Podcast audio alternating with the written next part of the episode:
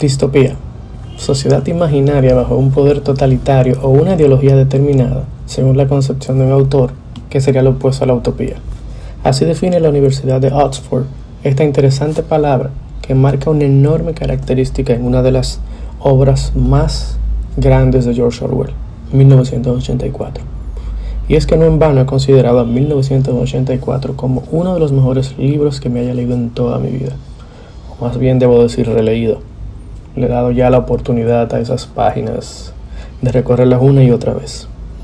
Esta magnífica obra de George Orwell fue escrita y publicada entre los años 1948 y 1949 y coloca al lector en medio de una sociedad distópica bajo el control de un gobierno autoritario y totalitario.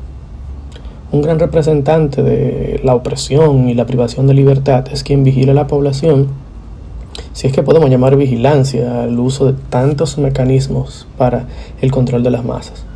Este representante al que me refiero se conoce en la novela como el Gran Hermano, que es el máximo líder político del partido gobernante.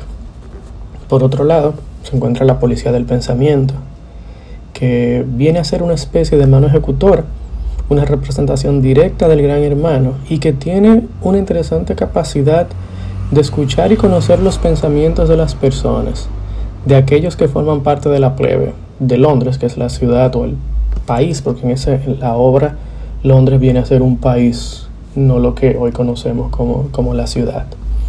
Winston Smith forma parte de este grupo de personas un trabajador de lo que es el Ministerio de la Verdad y cuyo trabajo al que no puede rehusarse hacer es alterar noticias pasadas con nuevas informaciones, de forma tal que pueda manipular a los ciudadanos.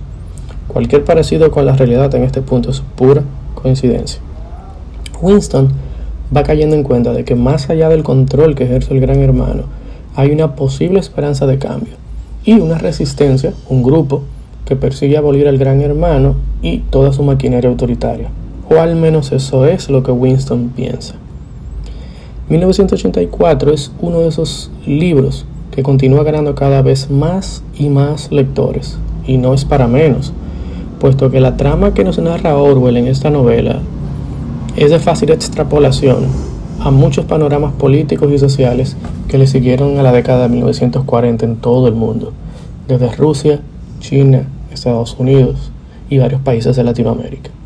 Junto a Un Mundo Feliz de Aldous Huxley, Fahrenheit 451 de Ray Bradbury y El cuento de la criada de Margaret Atwood, 1984 viene a formar parte de los pilares del universo distópico en la literatura universal.